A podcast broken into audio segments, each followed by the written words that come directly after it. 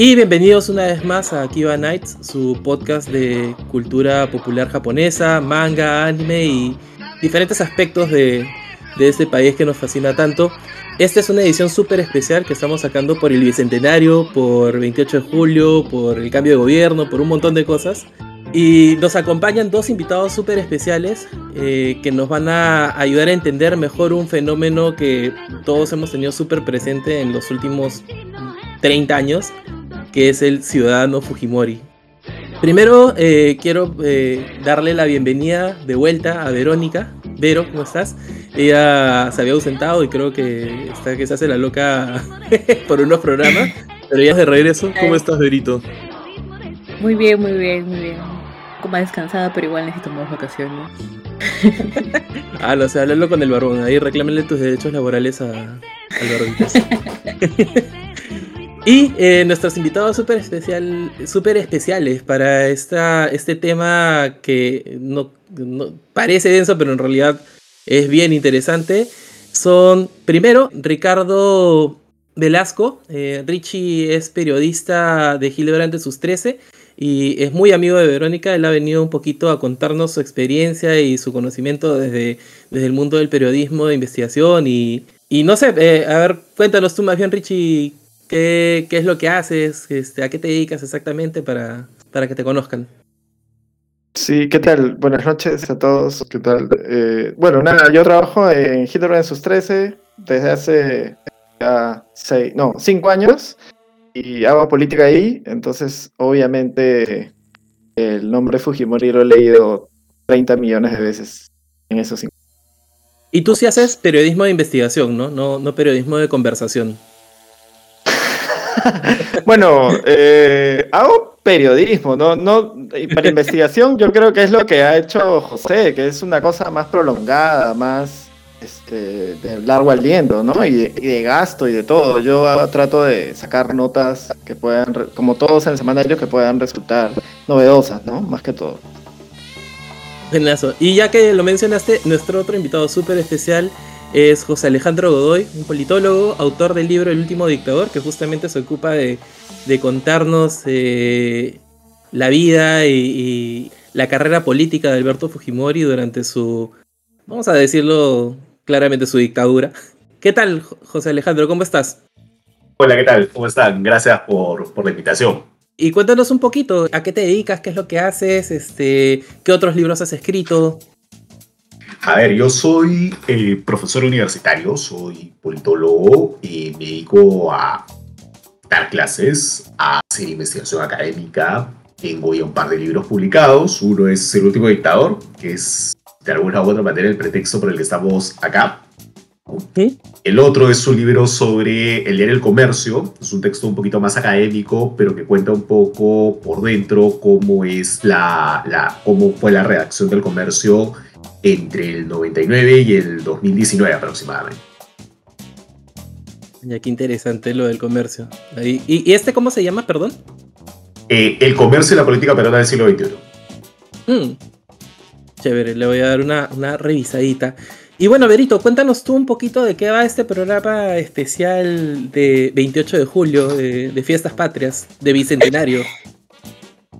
Bueno, nosotros nos dedicamos normalmente a tratar temas de Japón, pero comida, manga, anime y cosas así. Prostitución. Pero, prostitución. pero bueno, eso es aquí va Night y hacemos lo que queremos. Y, nada, o sea, el tema de Fujimori es bien interesante porque creo que es una de esas este, cosas que tenemos, que exportamos básicamente, ¿no? Y una conexión que hemos tenido con, con Japón, ¿no? Eh, el, tema de Fujimori es creo que bien relevante para todos nosotros. Nosotros no somos demasiado políticos, tal vez cuando tratamos el tema, pero a, esto mí, todavía no, a, mí todavía no me queda muy claro si lo exportamos o lo importamos, pero ahí es lo vamos a resolver ahora. claro, no, es ese...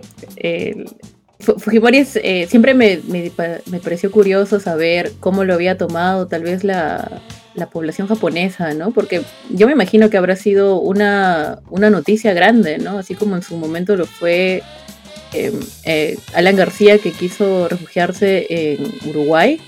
y los uruguayos estuvieron interesados en el tema, ¿no? Hasta, hasta me parece que el libro de Pedro Cateriano se acabó allá y la gente quería saber más, ¿no? Y al ser algo así tan mediático, que, que se tuvieron que hasta eh, presentar y decir cuál era su posición como gobierno y todo eso, ¿no? Eh, me, me, parece súper interesante y por eso hemos, eh, hemos hecho ese programa por 28. Eh, y por ahí vamos. Justo, igual seguimos dentro un poco del tema, ¿no? O sea, seguimos hablando de cosas japonesas. Fujimori es una cosa japonesa más de qué hablar. Y como dice Vero, sí es súper interesante un poco su relación con toda esta comunidad japonesa, Nikkei, acá en Perú y con, y con la misma nación de Japón, ¿no? Para entender desde dónde vino y qué sigue haciendo, qué, qué lazos tiene con ellos, ¿no?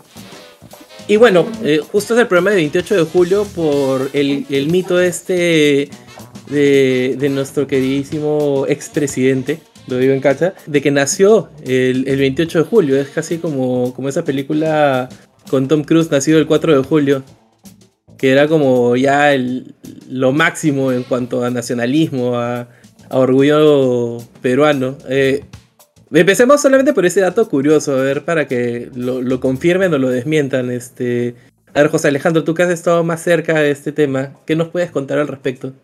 A ver, Fujimori no nació el 28 de julio, eso es un... ¡No! Es un mito que se, que, que se, tiene que explicar un poco por, por, por la historia compleja de las relaciones eh, Perú-Japón. Ya, cuento corto. Primero, Fujimori nace el 26 de julio de 1938. Dos He días. engañado toda mi vida. Dos días antes de lo que él este, señala, ¿no? Fujimori lo inscriben tanto en el registro civil peruano, y ahí lo inscriben con fecha 28 de julio, como en el registro japonés, que se llama Koseki, un registro familiar donde consta la historia de esta familia en particular, ¿no? Y en el Koseki japonés aparece que efectivamente nació el día 26. ¿Por qué es que lo inscriben 28 de julio? hay que ver un poquito el contexto. En el año 38, eh, en el Perú había una fuerte oleada xenofóbica contra los migrantes japoneses. Así como en un momento dado en el Perú, más recientemente había una fuerte oleada xenofóbica contra los migrantes venezolanos, en los años 30, y sobre todo en la segunda mitad de los años 30, se hablaba de el peligro amarillo, de limitar las migraciones de japoneses, de limitar de que pudieran participar en, en, en. ¿Por qué? Porque se habían vuelto en una colonia amplia, porque se habían vuelto en un grupo significativo de la sociedad y además porque habían comenzado paulatinamente a adquirir cierto poder económico. ¿No? Ya, eso, ya, ven, ya ven, ya ven todos. Este, el, hecho, el hecho que haya una comunidad este, otaku tan fuerte ahora en Perú es karma nada más como los votamos así. así Ay, y, y, en esos momentos había, había, un, había una, una, una, cuestión bien complicada, que era que en efecto que Japón en ese momento, años 30, sí tenía una política expansionista, ¿no? De hecho había invadido China en los 30, había invadido Corea también en los años 30, y hay toda una serie de cuestiones aún súper resueltas entre Japón con China y con Corea del Sur hasta ahora, ¿no?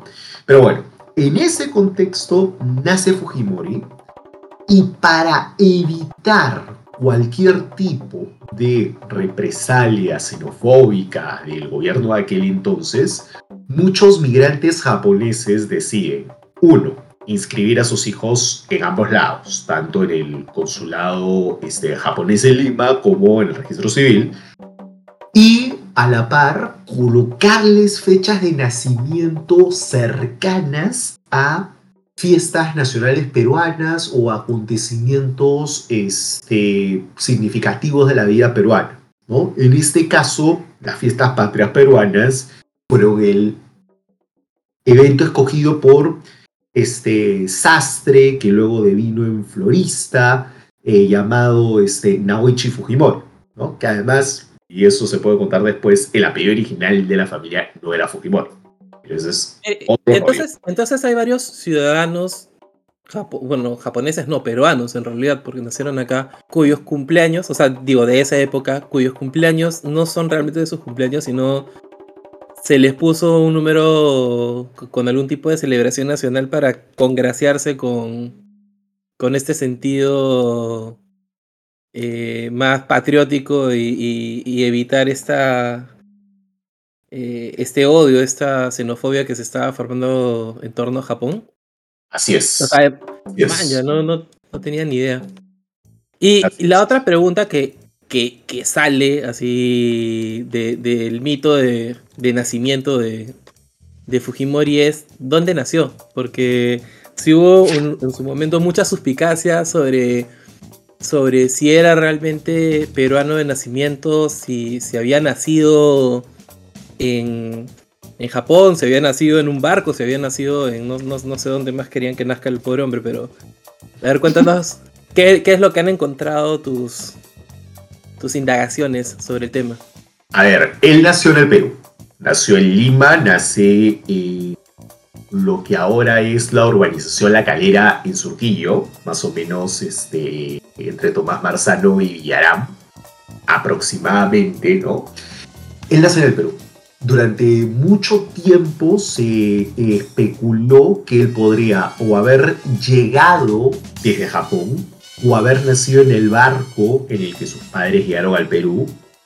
Eh, Naoichi Fujimori llega por primera vez al Perú en el año 27, luego regresa para casarse eh, en Japón en el año 32 y él regresa junto con su esposa en el año 34 al Perú, ya para establecerse eh, definitivamente, ¿no? Lo que pasa es lo siguiente, hubo en los años 90 mucho ánimo de ocultamiento por parte de la familia Fujimori respecto del tema de los orígenes. Y hubo también un hallazgo de una partida de bautizo de Fujimori eh, con algunos borrones, ¿no?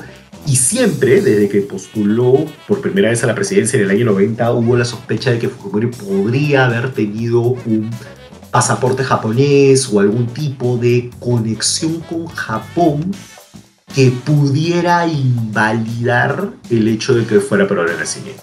¿no? De hecho, hubo una investigación periodística en el año 97 muy, muy, muy fuerte de la revista Caretas, en la cual eh, se fue un poco afinando eh, la pregunta.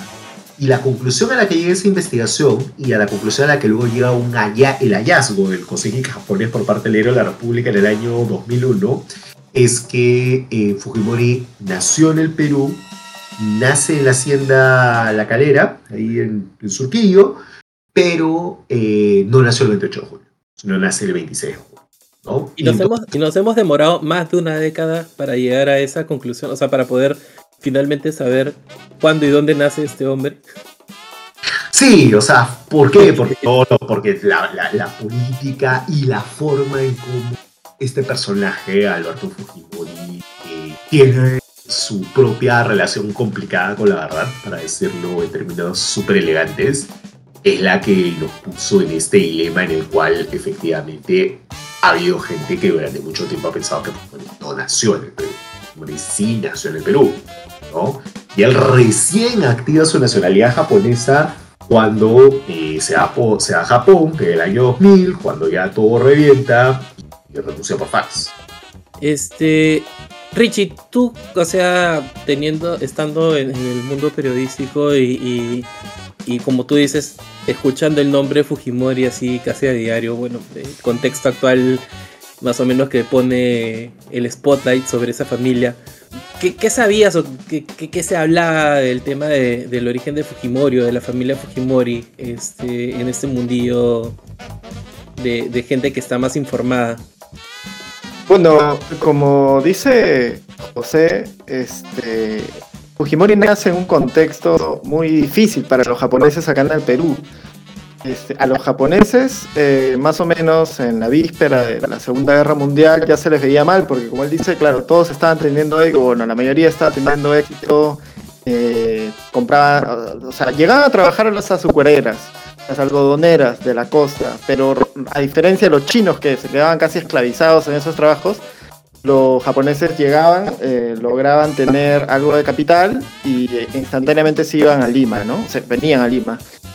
Y un- formaban algún tipo de negocio. ¿Perdón? Había, había un trato preferencial respecto a los japoneses, o sea, para los japoneses respecto a los chinos, porque sí me acuerdo del tema de los chinos y los culíes y, y que eran como ya prácticamente una mano de obra casi de esclavo, ¿no? El- ¿Por qué Lo, los mira, japoneses lo, sí podían- que, lo, que yo, lo que yo sé es que el que comienza a traer japoneses, o uno de los primeros que comienza a traer japoneses, y que le debemos, o yo lo veo así en todo caso, que le debemos un poco que la familia Fujimori haya llegado en parte, es Augusto Ben Leguía, ¿no?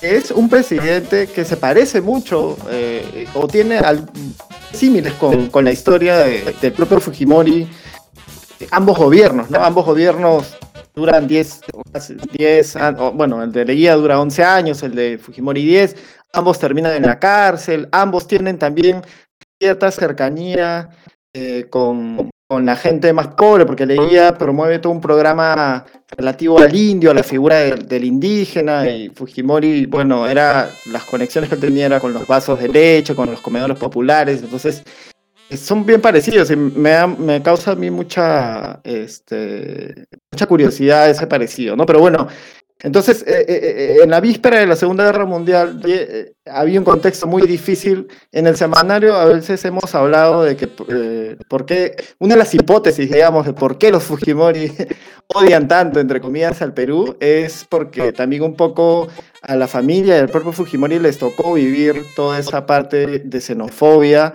que iban y les reventaban los negocios. Fujimori en una entrevista, no sé si José lo consigna en su libro, pero lo he leído por ahí, que en una entrevista este, él cuenta que a su padre le quitan el negocio de llantas, la vulcanizadora que tenían en esa época, y eso como que le quedó una especie de sabor amargo a la familia siempre, ¿no? Entonces, ¿por qué Fujimori en parte vive eternamente en este secretismo, este intento de reescribir la historia? También en parte porque la comunidad japonesa tuvo que eh, refugiarse en, en- en el secreto, en pasar desapercibidos, para que no, eh, para que los peruanos, o en todo caso los peruanos fascistas que ya estaban ahí aflorando, este, no los, no los eh, incordiaran, ¿no? No, no los, no los atacaran. En ese contexto es en que crece también el niño, Fuji, el niño Fujimori, lee eh, le meten dos bombazos a Hiroshima y a, y a Naga- y a Nagasaki en, en apenas cuando había cumplido siete años. Entonces, este, entonces claro, ese, ese es el contexto en el cual él, él este, un poco se desenvuelve y creo que eso lo va a marcar de por vida, porque él en una entrevista menciona de que él es reservado eh, justamente por, ese, por esa ascendencia cultural que tiene, ¿no? De, de, todo este, de toda esta época. Eh, menciona eso en algún momento, entonces, y bueno, eso es una cosa que lo va a marcar. que me llama mucho la atención a mí, ¿no? Me pareció muy curioso, no, no lo había visto desde esa óptica. Pero a mí lo que me llama la atención que me gustaría preguntarle a José era si el Koseki incluye, eh, no, no sé si es una partida de nacimiento, pero tengo entendido que es como una especie de árbol genealógico y si eso incluye a los hijos, a Keiko al- a lo- y a sus hermanos. ¿Incluye información de eso o solo llega hasta Fujimori, que es, digamos, el, el migrante de primera generación en, en el Perú? Ya, de lo que salió el propio Fujimori y era un, y es un más bien este documento de origen eh, familiar. ¿no? Y comentando un poco lo que tú me, lo, lo- lo que tú mencionabas, ¿no? Que era este tema de que le- le- la- a Naoichi Fujimori, al papá, le quita la, la vulcanizadora, en efecto la pierde este, en el año, eh, en la época de la Segunda Guerra Mundial, pero dentro de todo, eh, a la familia Fujimori eh, la saca un poco barata dentro de todo eso. Hubo gente que la peor, Sí, claro. porque, a ver, hay un dato muy poco conocido y que se ve mucho más eh, afuera, en, este, en museos gringos o incluso en series gringas, que aquí en el Perú, que es que eh, en los Estados Unidos hubo campos de concentración en California sobre eh, migrantes japoneses, y no solamente sobre migrantes japoneses que llegaron a los Estados Unidos, sino también enviados de varias partes de América Latina. Y de hecho, el gobierno de aquella época, el gobierno Manuel Prado, en la Segunda Guerra Mundial, eh, envió a varios, o sea, cientos de inmigrantes japoneses a California, eh, se les requisaron sus este, propiedades y se les quitó todo y los, y los mandaron allá hasta que acabó la, Segunda Guerra Mundial. Eh, la familia Fujimori no pasó por eso, pero es un trance muy doloroso, es quizás el evento xenofóbico más grotesco que ha tenido eh, la, la, historia, la historia peruana. Eh, se cuenta un poquito en el Museo de la Migración eh, Japonesa, que está en el segundo piso del Centro Cultural Peruano Japonés, pero en realidad es un hecho que es casi, casi este, desconocido y que obviamente nunca te lo cuentan en el colegio. ¿no? Claro. Bueno, Yohama cuenta eso en, en, el libro, de que inclusive este, el presidente en ese tiempo que era Prado, eh, es invitado a Estados Unidos. Este, lo recibe, me parece, Roosevelt, si no me equivoco. Sí. Este, y claro, y, y, y, lo recibe, pero como si fuera eh, el rey de España, una cosa así. O sea, le da un recibimiento que no le había, solo le había dado a la realeza británica. Y, por, y Yohamovich cuenta que eso era porque quería enamorarlo, para, porque la comunidad japonesa en Perú era una de las más grandes de Latinoamérica y tenían pues toda esta obvia o no sé, o miedo irracional de que los japoneses se estaban, estaban complotando para eh, de alguna manera tomar el poder y de alguna manera hacer que Japón se apodere del Perú, una cosa así bien, bien irracional. Entonces, este, bueno, los estadounidenses eh, promovieron eso también un poco, los gringos, y se reunieron y comienzan a hacer las listas, ¿no? Me parece que eh, llegaron a meter a Estados Unidos desde Perú a, a algunos miles de japoneses que vivían acá. Este, sí fue una cosa bien dura, ¿no? Pero sí, sí, este, o sea, me imagino ahí pues a, al niño Fujimori viendo todo eso, ¿no? Debe ser también haber, debe haber sido eh, súper fuerte, ¿no? Bueno, de, de, hecho, de hecho, Fujimori y los Fujimoris en general deben haber ajustado con toda esa época. Como seguramente todos los otakus que van al Matsuri y disfrutan de, toda la, de todas las, las, celebraciones de la comunidad japonesa deben estar ajustando cuando escuchen esto que están contando. Imagínate, les hablando, animales. Les... Dale, dale, bro. Hablando de la comunidad japonesa en el, en el país, una, una cosa que queríamos saber era cómo es la relación, o sea, cómo lo ven a Fujimori acá, ¿no? O sea, la comunidad japonesa, eh, ¿cómo lo ve acá, no? Porque yo he visto las dos cosas, ¿no? Un, anti, básicamente, y un muy pro, ¿no? Y, y, cómo es, qué, qué, es lo que, qué es lo que dicen de, de él acá, ¿Quién, quién lo apoya, quién, quién es su, su, base fuerte o quién es este, quién está, quiénes están en contra. A ver, es una cosa bien compleja, es una relación bien compleja, porque de un lado, eh, la familia Fujimori, a diferencia de lo que ocurrió con muchas familias eh, de inmigrantes eh, japoneses a partir de los años 50, hay un despegue muy fuerte de, los comercios este, en el, Perú. ¿no? Después de la guerra, más bien, lo que hay es una revaloración de eh, el elemento Nikkei. ¿Por qué? Porque recuerda que después de la Segunda Guerra Mundial viene la recuperación económica muy fuerte de Japón, alentada por los Estados Unidos, ¿no? que se quedaron unos años, hay una suerte de protectorado una vez que les ganaron la Segunda Guerra Mundial. Pero Japón tiene un fuerte impulso en su economía y mucho de eso eh, se ve también en los Nikkeis que comienzan a colocar negocios, ¿no? O sea, marcas como, por ejemplo, eh, Iraoka o San Fernando pertenecen a familias este, ¿no?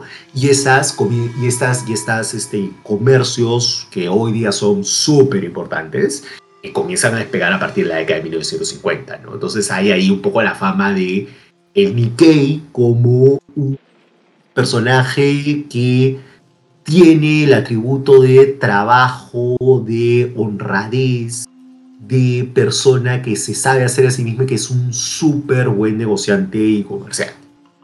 Los Fujimori no llegan a ese nivel de despegue, pero sí ascienden eh, socialmente, ¿no? Finalmente el negocio que tiene la familia Fujimori, que es el más fuerte, primero es una florería, ¿no? Y que les permite pasar de la Victoria a este, San Isidro, ¿no? No en la zona más pituca de San Isidro, pero por lo menos habían cambiado de, de barrio, ¿no?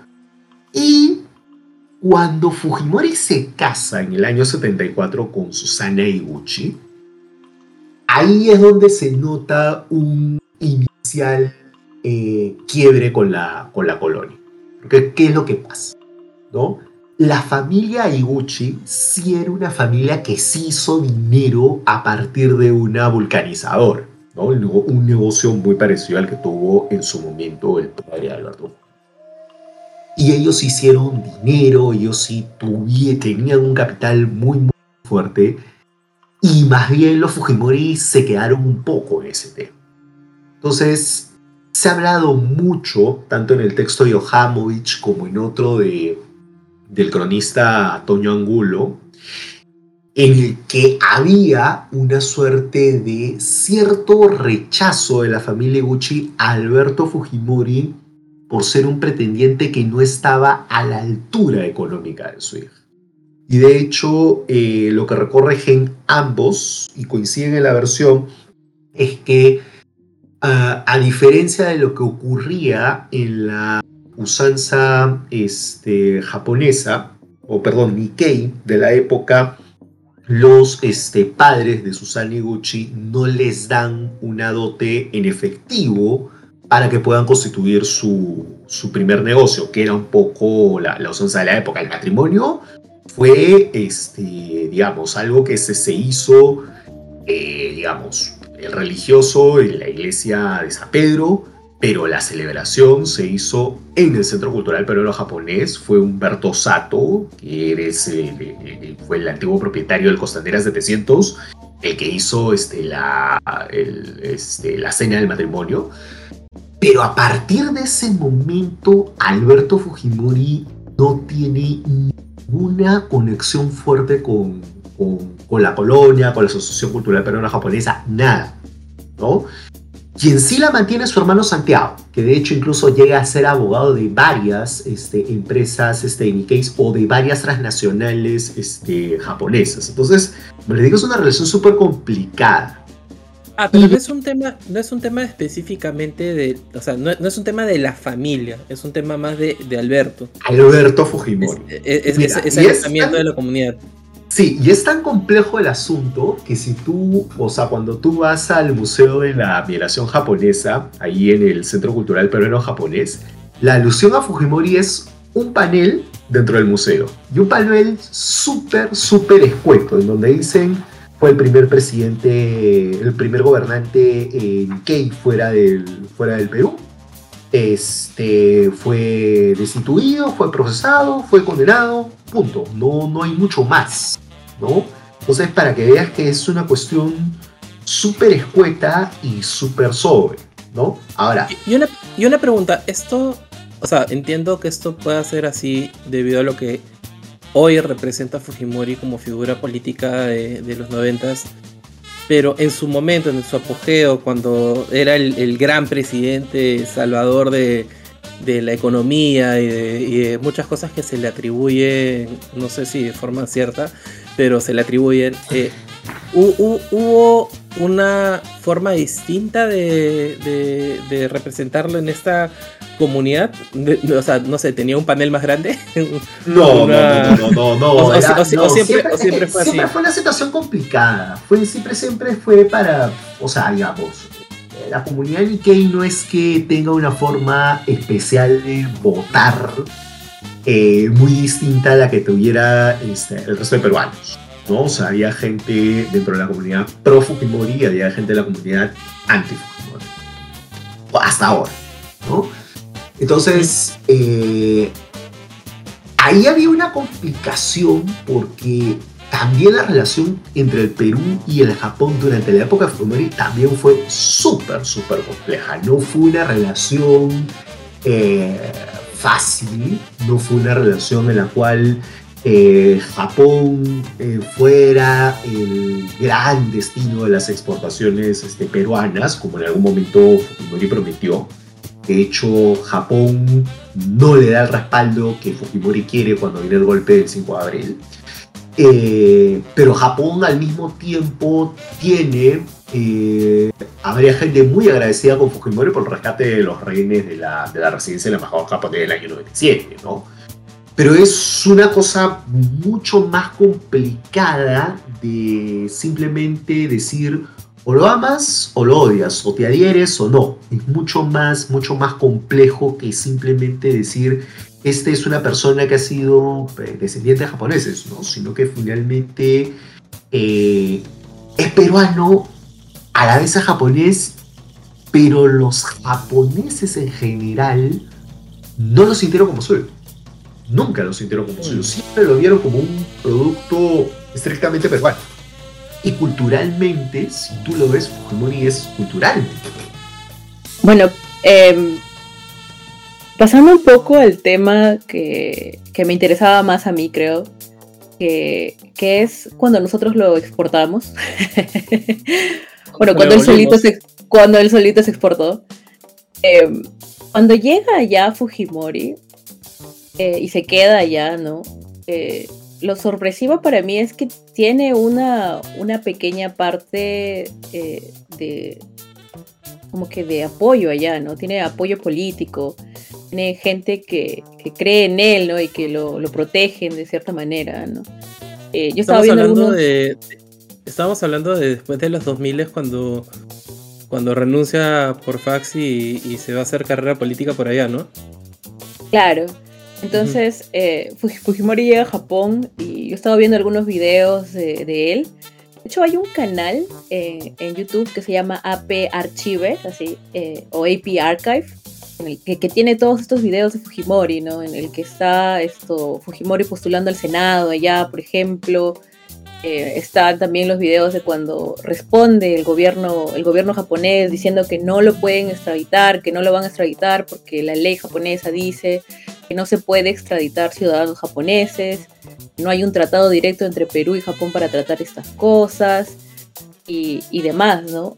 Em, bueno, lo que, lo que yo sé y lo que yo he visto es de que, por lo menos en, su en la propaganda que él lanza, ¿no? este video que él tiene lanzándose al Senado, parece que se estuviera lanzando a presidente, ¿no? Porque dice que, que va a aplicar toda su experiencia eh, de Perú, él solito resolvió el terrorismo y que ya los, los, japoneses no se van a tener que preocupar por su seguridad, que va, va a arreglar el problema del, del desempleo, que va a hacer esta, eh, que va a resolver este problema de diferencia de dinero que tiene cada prefectura. Y se manda hasta decir que quiere resolver el problema diplomático en Asia, ¿no? Que, es el secuestro de japoneses y, todo, y, todo eso, ¿no? Entonces, yo no sé qué tanto poder tiene un senador allá, pero estaba hablando como hablan acá los congresistas, ¿no? Cuando se lanzan y te dicen que ellos van a solucionar todos los problemas que, muchas veces no les corresponden, ¿no? Como te vamos a hacer el puente, te vamos a hacer los hospitales y cosas así que en los que ellos no tienen esta no tienen pues este autoridad en algunas cosas, ¿no? Y esa, esa propaganda me, me, pareció eh, curiosa. De hecho, yo nunca había escuchado a Fujimori hablar en japonés y en uno de estos videos, esto, él, eh, bueno, en ese video en el que se lanza al Senado, habla en japonés, ¿no? Y es una cosa eh, rara para mí. Claro, o sea, pasamos del, Fujimori que bailaba cumbia, que estaba subido en su tractor, este, y de, pronto lo tienes este, hablando en japonés, con postulando al parlamento japonés y con, y con novia todavía, ¿no? Claro, hablando del tema de los samuráis, que... Con, su, con su sugar mami. Así es, ¿no? Y, es, es, bien interesante. De hecho, yo este, em, eh, revisé este libro que me recomendó Ricardo, que se llamaba eh, El informe Chinochet, en que la, primera cuarta parte del libro habla de más o menos su, relación allá, las cosas que hizo allá en Japón, ¿no? Y parece que lo protegen bastante lo, el, un, un sector conservador allá de la política, ¿no? y muchos de ellos también investigados y muchos, muchos de ellos con problemas así, ¿no? Con la justicia, de lavado de dinero y todo eso, ¿no? Entonces es, es, es una cosa bien curiosa lo, que pasa por allá, ¿qué, pueden decirnos ustedes? Es bien, es bien interesante, ¿no? Fujimori regresa, o sea, va a la tierra de sus ancestros a, quedarse por allá. Y es una cosa bien extraña, porque, a ver, por una cuestión de cultura jurídica, eh, los japoneses no extraditan a nacionales. O sea, Fujimori no lo iban a extraditar nunca. No, no, o sea, eso, eso no iba a ocurrir. Punto uno. Punto dos. Los estándares sobre derechos humanos en América Latina son muy distintos a los que se tiene en Japón. Entonces esta figura del autor mediato de masacres como Barrios Santos y La Cantuta no lo iban eh, eh, los japoneses, les era bien complicado de entender y hasta ahora les bien difícil. Entonces Fujimori llega a un país que efectivamente sabía que legalmente le podía proporcionar ese espacio. Pero él se asocia mucho al sector más conservador de la política japonesa.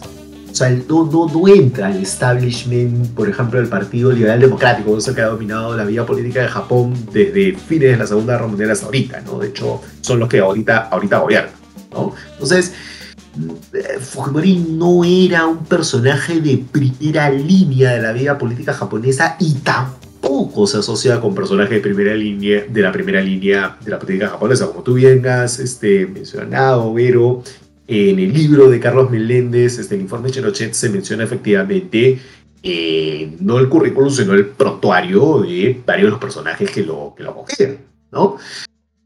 Y la postulación al Parlamento japonés viene después, ¿no? Ya cuando Fujimori comete quizás el mayor error de, de su carrera política, que es este, volver a Sudamérica, básicamente porque Fujimori consideraba creía que este, en algún momento tenía que recuperar el poder en el Perú y iba a Chile buscando reducir los cargos de, extradición por el cual se lo podían traer. Pero cuando él comienza a ver que probablemente lo iban a extraditar desde Chile, una de sus últimas armas es eh, postular al Senado japonés por un partido conservador, eh, buscando que esa postulación lo lleve a tener inmunidad parlamentaria y por tanto eh, regresar a Japón y evitar el juicio de, de, extradición. ¿no? Y es ahí donde lo vemos hablando por primera y única vez en japonés en las tres décadas que le hemos, que hemos conocido. Esa postulación fracasa este, rotundamente. Una, una, preguntita antes que continúes con eso. Más allá de, de su alineación eh, política con este partido, ¿cómo era percibida? O sea, ya hablamos un poco de, cómo la comunidad peruano-japonesa lo percibía y el distanciamiento que había entre la figura de Fujimori y, los Nikkei y los japoneses que, que residían acá en Perú, pero ¿cómo era percibido la figura de Fujimori en Japón? O sea, más allá de, todo lo que nosotros hemos vivido como peruanos. O sea, ¿cuántos presidentes de ascendencia japonesa hay en el mundo. o sea, es el primero y es probablemente el único. Pero era visto como una, como una curiosidad, más que como, como algo que tuviera algún tipo de vínculo estrecho con, Japón. Y de otro lado, eh, Fujimori tiene mucha más acogida en círculos mucho más este, nacionalistas, porque él empata mucho con el recuerdo que él deja de haber eh, rescatado uh, a, través de la Operación Chavín de aguantar eh, varios rehenes de la, de la residencia del embajador japonés y en donde no hubo ningún este, fallecido este, japonés o, o, o gay. Entonces, parte de la buena imagen que tuvo Fujimori durante esos cinco años que estuvo en, Japón se debe a ese, a ese rescate de la, de la residencia de embajada de Japón en esos sectores. Pero no estamos hablando de un personaje que estuviera todo el tiempo saliendo en medios, más bien pasaba sumamente desapercibido. Era más bien más noticia peruana que noticia japonesa. No, no, mm. estamos hablando de alguien que eh, eh, estuviera en el primer plano de la discusión, ¿no? O sea, finalmente hay que entender que eh, para Japón la prioridad en sus relaciones es siempre Estados Unidos primero y luego China, Corea y su entorno eh, en segundo lugar, ¿no? Sudamérica no es precisamente lo que ellos tienen como un destino principal. Lo que sí es cierto es que en esos cinco años la relación entre Perú y Japón se enfrió por parte de ambos lados. Y creo que el tema de Fujimori fue algo que enfrió esas, esas relaciones. Pero una, una, cosa que dice Meléndez en, en, este libro, eh, menciona algo así como que esta, bueno, la, el apoyo que tenía eh, muchas de estas personas en estos partidos lo veían como una reserva de lo que eran los valores japoneses antes de la Segunda Guerra Mundial, porque los padres de, Fujimori emigraron antes de que pasara toda esta reforma que había en Japón, ¿no? Entonces, todos esos valores se habían ido fuera del, país, ¿no? Entonces, él representaba esta, esta pureza, entre comillas, que estaban, este, que estaban retornando, ¿no? Y como que por eso, lo, por eso tenía cierta preferencia en este pequeño grupo de gente, ¿no? Lo cual es paradójico un migrante, ¿ah? Es raro, porque normalmente pues este, uno es nacionalista, nacionalista acá en tu país, ¿no? Pero como ellos están en contra de las reformas que se hicieron, y una de esas cosas es que, bueno, les, eh, una de el tratado de paz que hicieron con Estados Unidos fue que no podían tener militares y que hay, hay o sea, todos estos tipos de, reformas, hay mucha gente que estaba en contra, ¿no? Entonces, los japoneses que habían salido antes de esto, eh, eh, como que, representaban esa parte o, o algo por el estilo. ¿no? Sí, o sea, es súper, súper complicado porque en efecto lo que ha ocurrido en los últimos 20 años en Japón es un renacer del sentimiento más eh, nacionalista, de reivindicar muchas cosas previas a la Segunda Guerra Mundial, lo cual ha traído muchas complicaciones con China y por Corea, porque Japón no ha reconocido lo que China y Corea señalan que son crímenes de guerra y crímenes de lesa humanidad cometidos por ciudadanos japoneses mientras Japón invadió esos dos países. Entonces eso es una situación sumamente complicada hoy en, la política japonesa en lo que se refiere a relaciones internacionales. Y eso en lo interna representa que hay un conjunto de políticos japoneses que revaloran ese sentido nacionalista y por alguna razón que todavía no llego a entender, lo conectan con eh, este personaje eh, de su país de, origen, ¿no?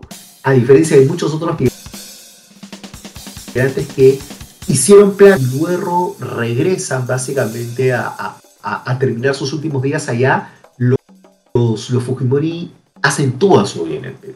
Y ellos terminan haciendo toda su vida, su vida en el Perú, ¿no?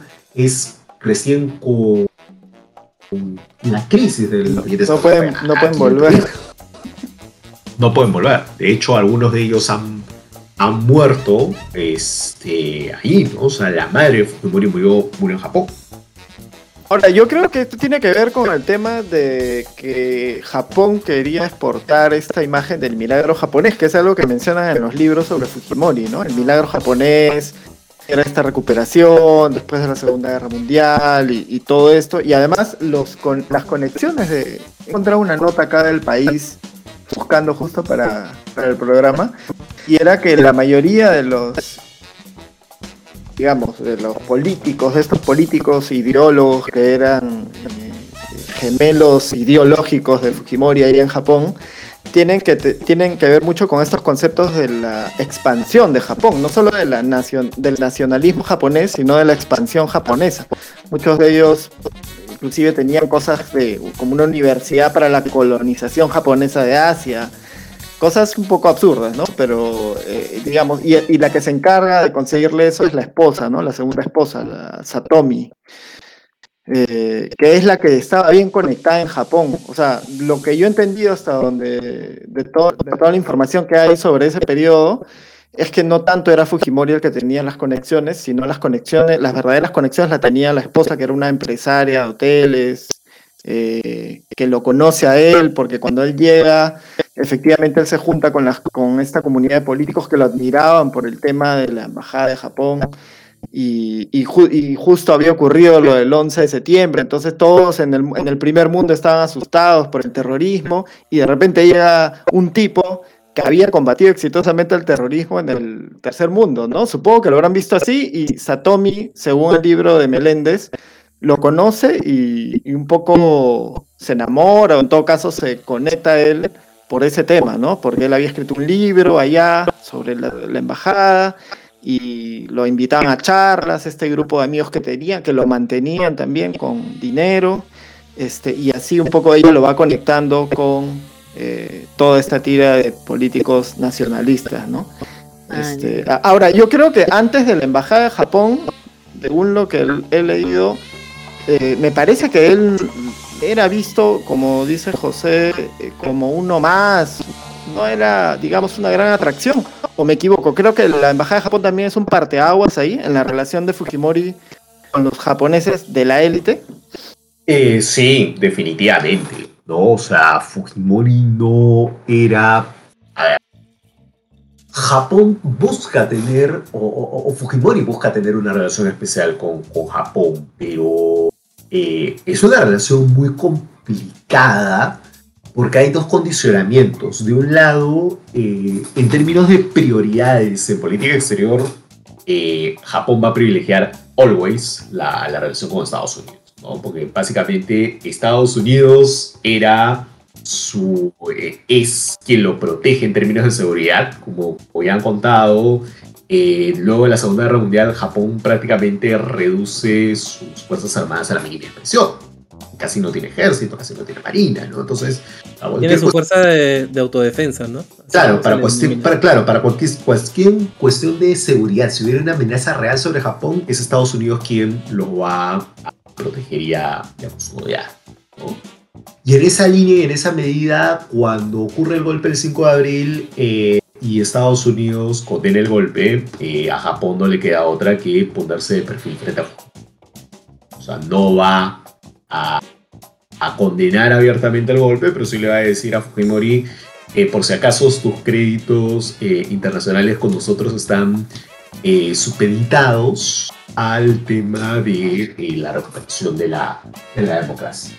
Pero sí es cierto que el tema de la crisis de, los rehenes y la embajada de Japón es un evento que efectivamente sí produce una suerte de, de parteaguas, ¿no? O sea, sí implica que este, los japoneses tengan otro tipo de relación, sobre todo los japoneses de la élite, que tengan otro tipo de relación con, con, con Fujimori, porque lo ven pues como una suerte de gran, este, digamos, héroe frente, frente al terrorismo, porque tiene esa relación con un gobierno este, japonés para poder salir de, de, esa crisis, que era una crisis diplomática, que era una crisis sumamente complicada y delicada también en términos de seguridad.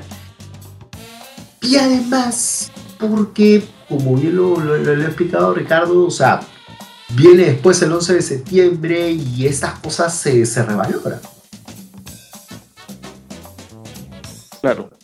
Ahora, en un personaje central, me parece, que eh, en la historia de Fujimori con el Japón, es su cuñado, ¿no? El esposo de Rosa Fujimori, Víctor Aritomi. Él es nombrado embajador del Perú en Japón en, en el 90 y dura casi, bueno, los 10 años que estuvo Fujimori en el poder y, este, y estuvo en los momentos claves. Está el momento en que Fujimori lleva los videos o lo que habrá, o lo que sabe Dios que habrá sacado de la casa de la esposa de Montesinos eh, y lo lleva el grupo aéreo número 8. Eh, Aritomi estaba ahí. Cuando Fujimori se va a Japón, Aritomi lo recibe. Inclusive las conexiones son, bueno, hasta hace pocos años, porque en el semanario se le una nota en el 2016 de que Petros, Francesco Petrosi, que era un congresista de Fuerza Popular, en ese tiempo candidato de Fuerza Popular, le escribió a Víctor Aritomi, que está, prófugo de la justicia peruana, pidiéndole ayuda para, que, para captar votos de peruanos en Japón. Este, le mandó dos, dos emails, ¿no? Y bueno, y, y, Aritomi le escribía y le decía ya que no había problema, o lo saludaba, algo así. Este, Entonces, la relación con Aritomi eh, eh, también me parece que es una ficha clave ahí en, en, Japón, ¿no? Este, junto con la segunda esposa, ¿no? Los dos son un poco lo que, los que mueven las fichas para Fujimori este, allá, ¿no? Y para no olvidar además que este, hubo mucha donación eh, japonesa y al Perú y que eso detona toda una serie de cuestiones familiares, ¿no? Se arman toda una serie de ONGs que maneja los hermanos de Alberto Fujimori, ¿no? Eh, acá. Y de otro lado eso detona también uno de los escándalos que produce la ruptura familiar de Fujimori, ¿no? Eh, ropa donada japonesa, este, dice Susan Iguchi en su momento que era aprovechado por sus cuñadas, es decir, por las hermanas de de Alberto Fujimori, y eso es lo que en la práctica pone fin al, al matrimonio Fujimori, ¿no? Entonces hay toda una historia, además que Aritomi incluso se le ve manejando dinero de esas, de esas donaciones, eh, cuyos montos hasta ahora no, no han podido ser explicados. Sí, claro, los cuenta. Y bueno, yo busqué el, más o menos de cuánto era dentro de la investigación. 6 millones de dólares eh, movieron eh, en donaciones aproximadamente, que no se sabe dónde, dónde acabaron, ¿no? Ah, un este, sencillo. Y, y, todos, y todos ahí siguen prófugos, ¿no? Inclusive hay uno más ahí de la, de la, de la banda o del grupo y Yagusuku, me parece que es apellida, que es este. Augusto que es, este, claro, también eh, Nikkei, que fue presidente de la compañía de seguros estatal en ese momento, Popular y Porvenir, que ya no existe, y que este, esa empresa eh, fue utilizada como una suerte de caja chica de, del, gobierno y las ONGs manejadas por la familia Fujimori quedaban en el mismo edificio popular y por Era todo un entramado bien, bien, complicado. Eh, yo me quiero ir por el lado un poquito más pop y más este, morosito. la, mencionaron, pero como que quedó por ahí más como una gente eh, que le sirvió a Fujimori para reconectar con todo este círculo japonés que lo recibió una vez que él fue para allá. Pero sí, sí me da mucha curiosidad la figura de, la, de la novia de Fujimori, que creo que después fue su esposa. Y creo que hasta no, sé si siguen casados, pero sí, sí, sí me da un poquito el morbo de entender cómo de pronto llega Fujimori de. O sea, deja una presidencia renunciando por fax y termina en Japón con una novia que era notoriamente menor que él, ¿no? O sea, deja a la esposa, a la ex esposa electrocutada y y, se consigue así su su, su, chibola y, ni siquiera cualquier chibola, ¿no? Porque uno diría, ya, pues este, el, el, el, expresidente se consiguió así su este su, su chibola para mantenerla, ¿no? Pero era al revés, ¿no? Y era como su sugar mami, la que le abrió las puertas a un montón de cosas. ¿Qué, qué, qué nos pueden contar de ella y qué es de ella, ¿no? En, en, este, en este contexto que ahorita él estaba viviendo, ¿no? Él y toda su familia. Oh, sí, Satomi Kataoka es un personaje súper interesante porque en efecto es una, una, una millonaria como ha explicado bien Ricardo, llega por estas este, reuniones este, de, gente conservadora, con Fujimori. Y es un personaje extraño porque es un personaje que está solamente unos cuantos años alrededor de la, de la, vida de, Fujimori, ¿no? No es alguien que haya vuelto al Perú cuando Fujimori cae en la cárcel, ¿no? Es alguien que viene a hacer campaña al Perú, al Perú en el año este, 2006, cuando Fujimori estaba en Chile, ¿no?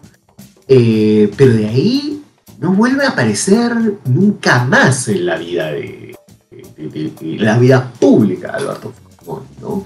Y de hecho, no se conoce si es que sigue manteniendo algún vínculo con él. Entonces, digamos que es un personaje que entra y sale de la historia y queda un poco como, como que flotando, ¿no? Claro, ¿se acuerdan que aparecía en el especial del humor? La, la hacíamos este, que, como hacía campaña y ponía una, una chica que hablaba japonés y decía cualquier cosa. Ahora, el, el- lo gracioso era que Fujimori me parece que les ponía situaciones de lo más ridículas, porque ella vino, como dice José, a, a la campaña del 2006, que fue protagonizada por. Marta Chávez. Ese era el número uno. Número- claro, número dos. Eh, ¿Cuál es el él avioncito, Richie? Claro, cuando postula para senador en Tokio, ella arma como una especie de eh, tractor móvil, algo así, y se va por las calles anunciando la candidatura de Fujimori. Y al final también surgió el rumor de que como ella tenía la, nacionalidad norcoreana, Fujimori podía pedir esa nacionalidad para salvarse de la extradición.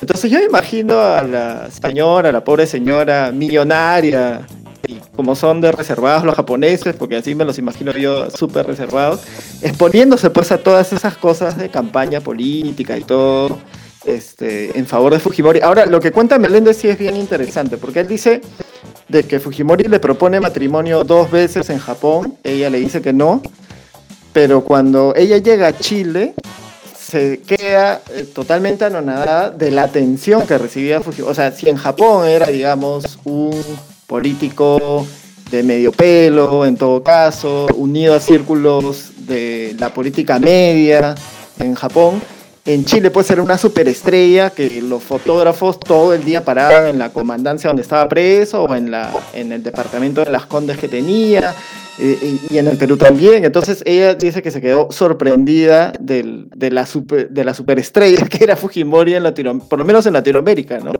Es- y ahí, ahí fue donde le aceptó el matrimonio. Eso es lo que da a entender Meléndez un poco también, ¿no? Qué loco Este, eso.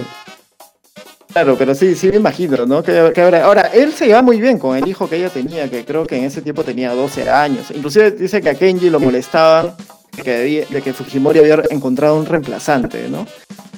Eh, lo jodían con eso porque él, claro, paraba con el chiquito y todo, no se lleva muy bien con él. Pero bueno. Claro, también se llevaba bien con el hermano de. Con, perdón, con el amigo de Kenji, ¿no? Con Maquino, Arturo Maquino. Ah, ah, ajá. Tenía. Tenía más. el, el socio de, la- de las empresas de, el- de los hermanos, ¿no? De Kenji, de Hiro. Bueno, pero. Kenji, igual- pero Kenji igual tenía su perrito, pues, ¿no? Para que le dé cariño a puñete. Así que. este. eh, Jo- Jo- José, José- José estaba buscando acá un poquito de información sobre el tema y. y, bueno, eh, encontré un artículo del año 2018, hace ya, ya pa- pa- parece una eternidad atrás, pero es hace apenas unos tres años, donde, donde sí se confirma de que efectivamente sigue casado con, con Satomi. eh, pero ya desde el 2012 Keiko hablaba de, de que la relación entre su padre y Satomi ya se había enfriado. Este, y, y bueno, que básicamente está limitada a conversaciones telefónicas tipo una vez al mes para darle soporte moral y, y que son como, como quien llama a su amigo, ¿no? O sea, a, a su amigo esposo expresidente preso en, en otro país, ¿no? Y que hay, también es una diferencia. No, pero es que además, claro, es una relación bien, era una relación bien compleja, ¿no? Porque no era una, no, no, no, era una relación romántica, o sea, el propio Fujimori, eh, y, eso se lo cuentan todos sus biógrafos, no era precisamente pues el hombre más romántico del mundo, o sea, enamoró a su primera esposa, a Susana, con problemas de matemática, ¿no? Ese era su Claro. ¿no? O sea, de- Como debe ser, como debe ser. Oye, Entonces, pero la eh, relación, la- la- la- la- su relación con, con Susana Iguchi era casi eléctrica, o sea, a la mujer la hacía... Oh, bien, bien, o sea, es una relación bien dura y es una relación que es, que es un tipo de relación que si tú, eh, o sea, hoy día hablamos de lo tóxico, ¿no? Eh, y, y de cuán fuerte es una relación tóxica, ¿no? Hace 25 años identificar una relación tóxica era sumamente complicado, o sea, yo algo que siempre, siempre me, me- me- pregunto es qué hubiera pasado si es que un caso como las denuncias que hizo Susana Iguchi hace 25 años hubieran reventado en ese momento que hubiera ocurrido, ¿no? Sí, yo, yo creo que ahorita, mal que bien, estamos viviendo un momento donde no se ha resuelto el tema de, de estas relaciones abusivas domésticas pero por lo menos eh, se hace se conversa más de eso, ¿no? Y probablemente hubiera sido recibido de una forma distinta. Y, es como bien triste la historia, ¿no? Que, de, cómo se ha dado la, la relación que ellos tuvieron, el, matrimonio que, tuvo. Lo cual hace que sea mucho más raro todavía la relación que mantuvo y sigue manteniendo probablemente a la distancia con esta otra señora que le ha servido más como una, como una especie de, trampolín ¿no? a, la sociedad japonesa para en su momento meterse en la vida política de ahí. Bueno, fracasó, pero por lo menos tuvo la chance a partir de su relación con Satomi, ¿no? Claro, yo recuerdo de, de Susani Gucci. Bueno, yo la, la época de Fujimori la viví bien joven, ¿no? O sea, las ideas que yo tenía de él siempre eran, te hacían escribir quién era el presidente y escribías, ¿no? Alberto, Fujimori, Fujimori. Y eso, y bueno, pues no, el, tratado de paz con Ecuador que venía atrás de todos los cuadernos y, todas estas, este... Y de hecho yo, yo crecí con un Fujimori eh, que, a la gente le caía bien, que les gustaba, ¿no? Que, que era popular, que la gente lo quería bastante. Pero recuerdo haber visto en algún momento una, entrevista, no, no recuerdo si era un documental, en el que Susana Iguchi dice que le preguntan cómo era su matrimonio con Fujimori y ella dice que antes de que él se, se, presentara a la presidencia era como que de lo mejor. Era el mejor, eh, la mejor relación que tenían eh, ellos dos antes de que él se postulara. A partir de ahí es donde se malogra todo, ¿no? Y si, recuerdo bien también ella se postuló, quiso postularse a la presidencia, ¿no? En, contra y, él se burla de ella cuando ella hace esta, cuando intenta eh, postularse. Es, es, es, es, bien, bien triste esa, esa parte de, de Fujimori. Pero hablando del, del nombre, eh, eh, Ricardo y, y, José nos han dicho algo importante sobre que Fujimori no es realmente su apellido, ¿no? Es un, apellido que cogen de, otro lugar y, es por eso que es Fujimori Fujimori, ¿no? Porque ambos de sus padres toman el apellido Fujimori. he, vivido engañado así, no nació el 28 de julio, no era, no era, japonés, y ahora me dice que no se llama Fujimori, ah, no. ¿qué, qué, qué, falta que digan? Ya. Lo que pasa es esto, hay un, el, papá de Alberto Fujimori originalmente se llamaba Naoichi Minami. Y él se va y él llega con ese nombre por primera vez al Perú más o menos en el año 27. Él regresa al Japón en el año 32 buscando casarse, ¿no? Y llega a su aldea natal, a, Kawachi, este, en Kumamoto, ¿no? Japón. Y lo que hace es un arreglo, ¿no? Se primero matrimonio arreglado con una este, chica de su, de su pueblo, ¿no? Llamada Mutsue eh, Inomoto, ¿no? Y la familia de Mutsue Inomoto estaba a las órdenes de un hombre millonario llamado Kintaro Fujimori. Y el arreglo era un arreglo muy común en el Japón de inicio de los años 30, ¿no? Eh, Naoichi Minami va a adoptar el apellido de la, de la casa, ¿no?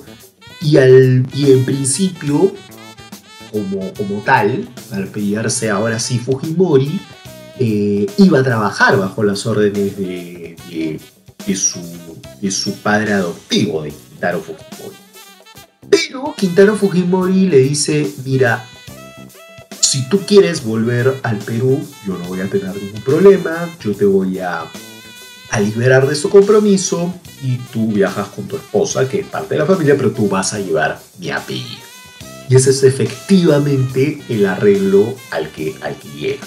Entonces, a inicio del año 34 se hace adopción y matrimonio y en agosto de ese año los ya en ese momento ya matrimonio y mori Naoichi y Mutsue viajan al, viajan al Perú ya para establecerse definitivamente.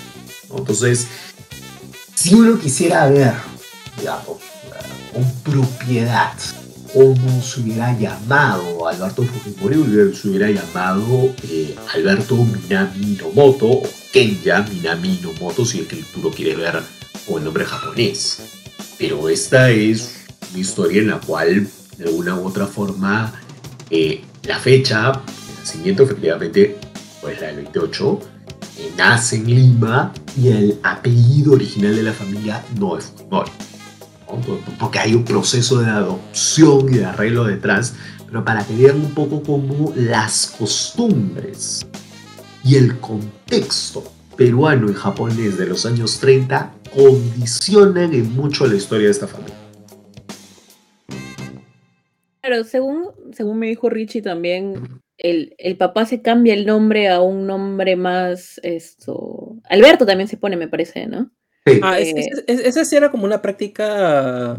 De asiáticos eh, en general, o sea, creo. Que, ¿no? que, que, sigue, que sigue habiendo, ¿no? O sea, ahí, dato personal, mi novia es china y, y todos sus amigos este, que también o son descendientes de, de chinos o son nacidos allá y que vinieron de muy chicos acá, tienen su nombre chino y tienen su nombre asignado en el colegio en el que estudiaron prácticamente. Su nombre, no sé si peruanizado, latinizado, cómo decirle, pero... Nombre cristiano, le dicen, el nombre cristiano. Sí, no, y, y, lo mismo me pasó también en el colegio, ¿no? Hubo un chico eh, coreano que llegó de intercambio así a, a, a estar con nosotros. Eh, eh, creo que se llamaba, o le decíamos Jorge, Pedro, no sé, algo así pero su verdadero nombre era Seo Bullón, o sea, era como nada que ver. Te acuerdas del coreano y no te acuerdas del español. Del lo, que pasa es, lo, que, lo, lo, que pasa es que como era Seo Bullón le decíamos Cebollón, así que era más fácil. pero, pero sí, o sea, su, supongo que también les pasó pues en, en el año treinta y tantos, cuarenta y tantos, cuando ellos vienen acá, ¿no? Claro, yo también tengo algunas amigas chinas y, uh -huh. eh, bueno, no, taiwanesas, y ellas cuando cuando, o sea, cuando te se presentan te dicen otro nombre, ¿no? Porque te dicen... Pero, pero, pero, pero. Si vas a hablar de dicen, Taiwán, no puedes decir que es diferente ah, a China. Chi, no, China, China, no, sorry, no, sorry, no, China, van a, China. Nos, van a, nos van a banear el, el podcast en China también. No, no, China, China, completamente.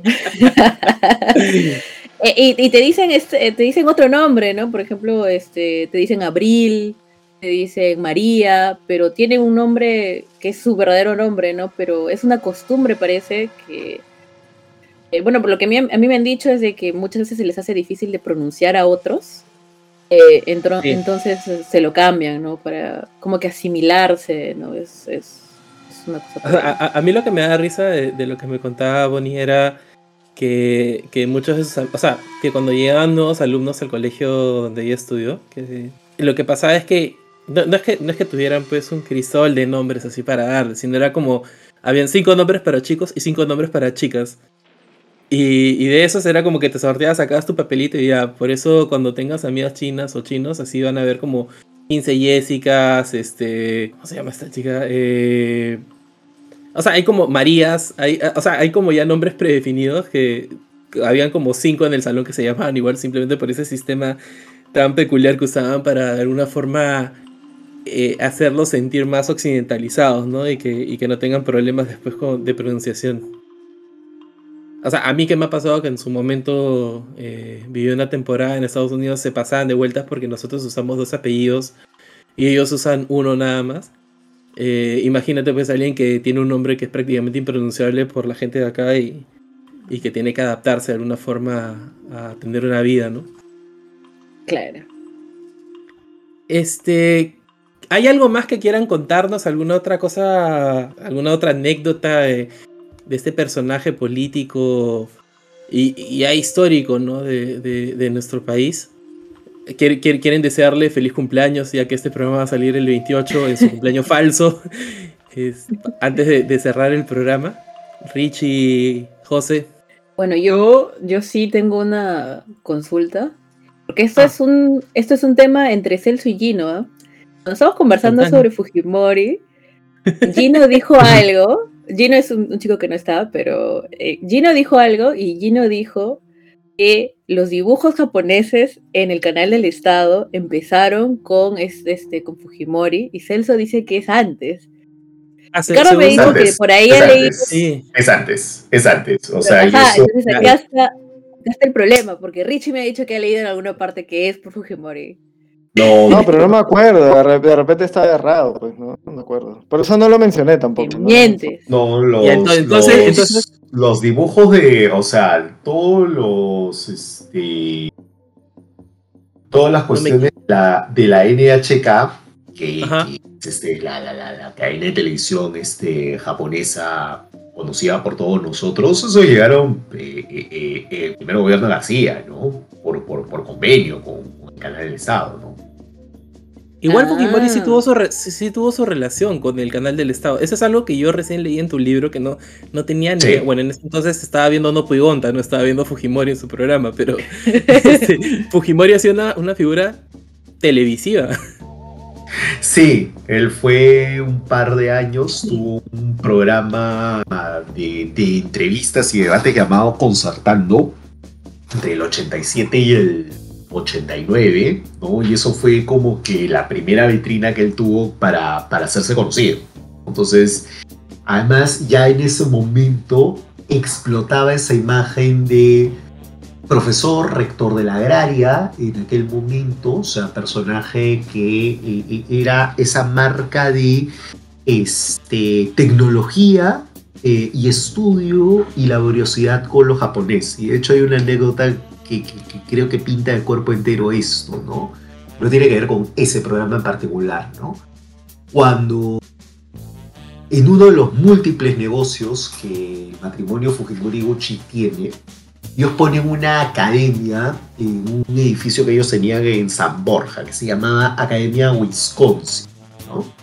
Y nadie, eh, al inicio, cuando pone los avisos, los anuncios, los volantes, nadie le paraba bola a la academia. Pero una vez que pusieron Fujimori y Gucci directores debajo del nombre de la academia, comenzó a llevar hype. Básicamente por este, esta suerte de estereotipo que existía en el, en- en el Perú de la época de japonés chango. ¿no? Bueno, Hoy sí, sí- sí- sigue existiendo, ¿no? En todo el mundo, como que hay una romantización de, de lo asiático y específicamente lo japonés como, como sello de, de perfección, de, de, de dedicación y de un montón de cosas que, que quisiéramos tener, ¿no? O a las que quisiéramos acceder. Así es. Así Más, es. más allá de, más allá de los hasbandos y las waifus que nuestros oyentes también tienen. ¿no? bueno, estaba como súper nutrido y súper interesante este especial Fujimori. Esto es para, para todos, este, para que se den cuenta que, que el, el japeruano original fue Alberto Fujimori y no, no la japeruana. Este, que tiene la misma historia, ¿no? De idas y venidas de Japón, tiene su, su rollo con su nombre japonés, su nombre real, nada, lo, lo mismo, pero, pero con un señor ya, ya mayor de edad. Chicos, eh, siempre en, los programas acostumbramos a hacer como recomendaciones, eh, puede ser de, absolutamente lo que sea, o sea, no necesariamente tiene que estar relacionado al tema, si quieren eh, antes de despedirse, recomendar algo eh, que hayan leído, algo que hayan visto, algo que hayan escuchado, puede ser lo que, lo que, lo que les parezca y, y que eran pertinente para que nuestra audiencia también se informe, se eduque o, o se divierta algo. Eh, empezamos por ti, Richie. ¿Hay algo que quieras este, recomendarnos? Bueno, en primer lugar recomendar el, libro, obviamente, de, de José, este, que está muy bien, está muy bien dateado y está muy bien, está muy bien hecho, ¿no? Este, para que la gente también conozca un poco la historia, ¿no? Yo creo, no, no sé, de repente me estoy equivocando, pero sí, este, leerlo es, es fácil de leer, es entretenido, tiene un montón de datos, como ya lo habrán escuchado, que, que interesan mucho a la gente gustan mucho los libros o qué sé yo. La, este, la otra vez yo le hice ver a mi hermana y un poco se quedó así sorprendida porque no sabía mucho de la historia. Es un documental eh, de una periodista llamada Ellen Perry, está en YouTube. Y bueno, ahí hacen un repaso de todo lo que fue el gobierno de Fujimori y entrevistan al propio Fujimori. Entrevista le hace preguntas eh, difíciles, ¿no? Sobre la catuta, sobre Barrios Altos, sobre la corrupción. Este, no recuerdo yo muchos documentales que hayan tenido, digamos, eh, esta suerte o esta oportunidad de, de preguntarle a Fujimori sobre, y sobre todo que es una época que Fujimori ya estaba en Japón, ¿no? Entonces también tiene como que un poquito las escenas de la vida en Japón del propio Fujimori, estas reuniones que, de las que hemos mencionado, este, su libro, porque él publicó un libro allá, entonces cómo la gente lo veía, también eso, ¿no? Entonces, bueno, es tienen de los dos, ¿no? Del libro de José y este documental. Buenazo. Y tú por tu lado, José, algo que nos quieras recomendar, este, que hayas visto, que hayas disfrutado. Cuéntanos. ya que ya que estamos en programa del 28 de julio, yo recomendaría un par de un par de un par de textos interesantes. Uno sobre sobre Fujimori, que es este Ciudadano Fujimori, que creo que es un libro que hemos citado, eh, Ricardo y yo, bastante al, momento de, de, hablar de estas cosas, y hablar un poco de, de, esta, de esta historia previa de, Alberto Fujimori. Hoy sigue siendo quizás la biografía más completa del personaje como tal, ¿no? No, no del políticos, porque justamente termina en la, en la campaña de 1990 y creo que es un libro que eh, se escribió en los 90, se ha reeditado hace unos 2, 3 años y que sigue siendo sumamente valioso. Ya que el programa sale el 28 y vamos, a estar el 28 de julio, hay un libro de una historiadora peruana, Natalia Sobrevilla, que me ha gustado mucho, que se llama Independencia, que es una suerte de eh, recuento de lo, que, de lo que fue el periodo de independencia del Perú desde eh, Tupac Amaru hasta eh, la batalla de Ayacucho. Es un poco eh, un relato bien sencillo, bien digerible de leer y además con la incorporación de mujeres, afrodescendientes, indígenas a la causa de la independencia peruana, que es un poco es una suerte de resumen de lo que los historiadores ya han escrito sobre la historia de la independencia de los últimos años. ¿no? O sea, si ustedes, por ejemplo, alguno de nosotros ha visto El último bastión, la serie este, del canal del Estado que está en Netflix, sobre la independencia, de una u otra manera eh, está eh, el texto de Natalia Sobrevilla. Eh, es una suerte de versión larga y el libro de lo que en el último bastión te dan a entender cómo fue el proceso de independencia. Buenazo. Este, Berito, ¿tú algo que quieras recomendar? Bueno, ya que estamos en el tema de Fujimori y de paso que Richie está acá. de hecho, este es un libro que Celso se ha comprado. Se llama Gris, Las vidas de la penumbra, de Carlos Herrera. Yo sí lo voy a leer, Richie, ¿ah? ah, ¿cuál? No, la, el fantasma. sí, sí. Este oh, es, buena, es una muy buena historia, muy buena historia. No, no, sí, yo, yo, yo sí prometo que lo voy a leer. Vero me habló de, esa, de esa, recomendación que le hiciste. No, a, Verónica, Verónica le, le, importó un rábano el libro, pero yo, yo, te, prometo que sí, yo sí te prometo que lo voy a leer y si, quieres, y si quieres hacemos así un, un, un especial, un extra ahí sobre eso. ya, genial, genial. En este libro también se menciona Fujimori, sí lo he leído, por si acaso. Pero me lo ha recomendado Richie, siempre tengo, siempre que algo Richie me recomienda algo, le digo es basura. Pero sí lo he leído, sí se trata entretenido. Es este, sobre una muchacha que ha estado a punto de suicidarse y sobre un fantasmita, ¿no? Y, tiene, sus, tiene sus momentos bien divertidos y, cuenta pues un poco así, también está ambientada más o menos en la época de Fujimori. Eh, interesante, es bonito, es bien cortito en realidad.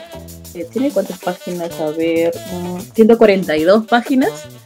Así que es una lectura eh, rápida. Y ya que estamos con Rich acá, también voy a recomendar la película que me he hecho ver, que de hecho me ha gustado. que es Dolor y Gloria de Pedro Almodóvar. Es increíble esa oh. película.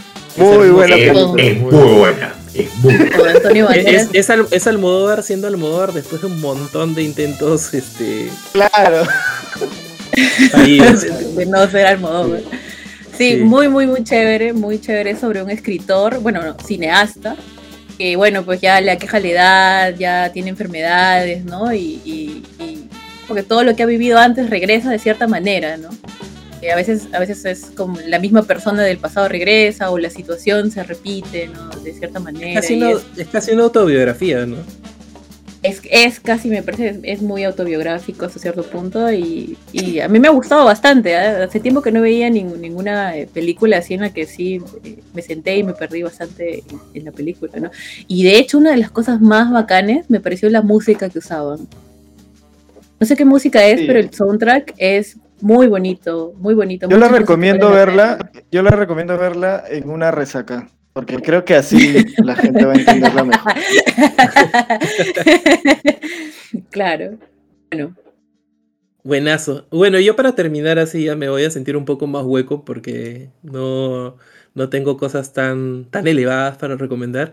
Pero sí, sí tengo do- dos cosas puntuales. Hay un manga del que hablamos este, junto con Gino y el resto de los chicos en, en un programa que hicimos sobre los Yakuza, que habíamos considerado por un posible programa también de política porque tiene mucho de eso. Eh, se llama Sanctuary.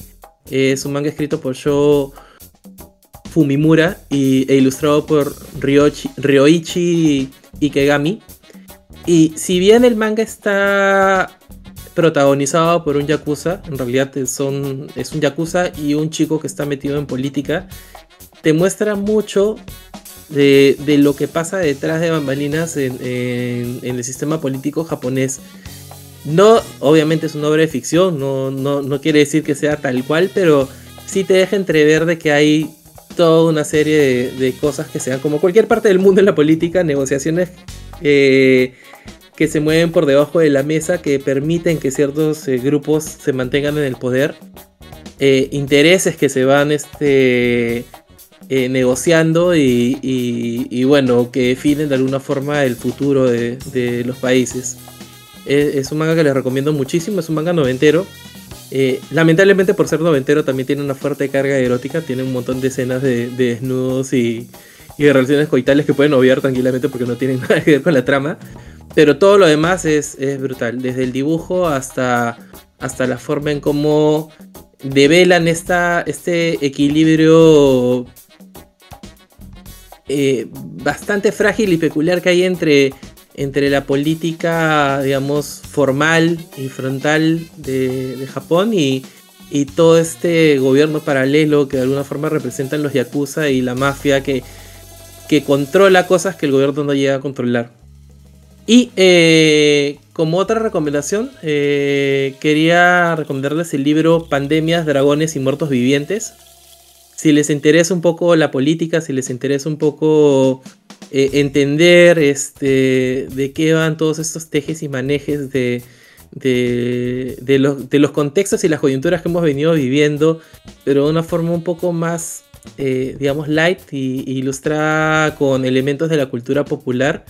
Este libro de Farid Kahad y de, Gabriela Camacho eh, tratan de hacer eso, ¿no? Son una serie de ensayos, de artículos que ellos escriben usando referencia desde cosas de zombies a, Game of Thrones para, para explicarnos un poco eh, cómo funciona la política, cómo funciona la sociedad. Así que creo que es como un buen punto de entrada, si es que. Y, y ligero también para, para los que quieran introducirte un poquito más en este mundillo. Antes de irnos, quiero agradecerle muchísimo a los dos invitados. Creo que han sido dos invitados de lujo que nos han dado un programa súper sustancial y como, como pocos que hemos tenido. Gracias, Richie. Eh, espero poder tener pronto ese programa para hablar de Gris. Eh, Gris, no, miento. ¿Cómo se llama el- el- la novela? Gris. Gris, ya. Oye, se llama igual que, que el juego este de video tan bonito. Este. Gracias por venir, gracias por, por ayudarnos un poquito a entender esta- este fenómeno Fujimori. Y eh, también le quiero agradecer muchísimo a José que, que se ha dado un tiempito en su agenda, que imagino que en, la coyuntura actual que estamos viviendo debe estar así sumamente ocupado, por regalarnos esta hora y tanto para también contarnos un poco todo lo que sabe de Fujimori y, y entretenernos, porque no, no, no todo es solamente como política, sino que creo que como figura también es interesante entender qué, qué había detrás, ¿no? Nada, chicos, eh, gracias. No sé si hay algo que quieran ustedes agregar antes de ya despedirnos todos. Nos vamos con fuegos artificiales. Gracias a todos. Sí, gracias, gracias. Fue divertido. Buenazo. Bueno, entonces este, pónganse su escarapela, eh, la mandan del pecho, pongan su banderita afuera y, y vámonos a celebrar ya el bicentenario con nuevo presidente finalmente y, y- y a todos este, pelearla para tener un mejor país, pues. Así que, nada, esto fue el especial de Akiva Nights de nacido el 28 de julio, aunque no nació el 28 de julio. Gracias y, gracias y chao. Bye bye. Chao, chao.